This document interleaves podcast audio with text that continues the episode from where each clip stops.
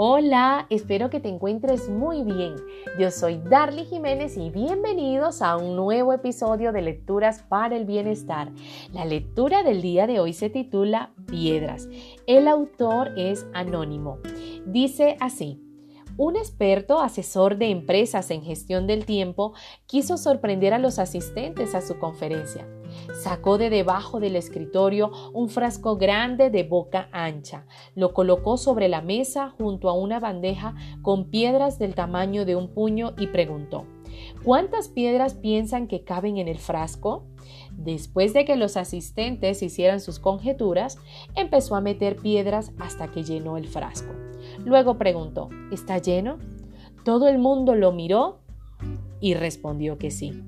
Entonces sacó de debajo de la mesa un cubo con gravilla, metió parte de la gravilla en el frasco y lo agitó. Las piedrecillas penetraron por los espacios que dejaban las piedras grandes. El experto sonrió con ironía y repitió, ¿está lleno? Esta vez los oyentes dudaron, tal vez no. Bien, contestó el experto. Puso en la mesa un cubo con arena que comenzó a volcar en el frasco. La arena se filtraba en los pequeños recovecos que dejaban las piedras y la grava. ¿Está bien lleno? preguntó de nuevo. No, exclamaron los asistentes.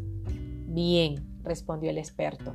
Tomó una jarra de agua de un litro que comenzó a verter en el frasco. El frasco aún no rebosaba. Pregunta el experto. ¿Qué hemos demostrado? Un alumno respondió.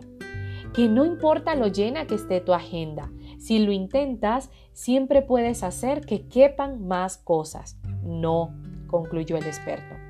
Lo que esta lección nos enseña es que si no colocas las piedras grandes primero, nunca podrás colocarlas después.